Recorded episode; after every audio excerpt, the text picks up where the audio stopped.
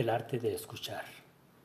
El oído es el sentido más importante a educar en el aprendizaje de una lengua, ya que aprendemos por imitar los sonidos, aunque no siempre con el éxito deseado al principio, para perfeccionarlo con el tiempo con práctica constante.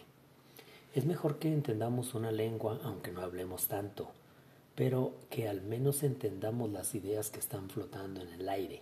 La imitación viene después. Para este fin se recomienda primero aprender todo el vocabulario que sea posible con su correcta pronunciación. Segundo, escuchar todo lo que se pueda, canales de TV en inglés, estaciones de radio o cualquier otro medio de que se disponga para este efecto. Y siempre practicar el arte de escuchar. Creemos que es apropiado enfatizar que el inglés es el lenguaje mundial por excelencia y que no es imposible aprenderlo.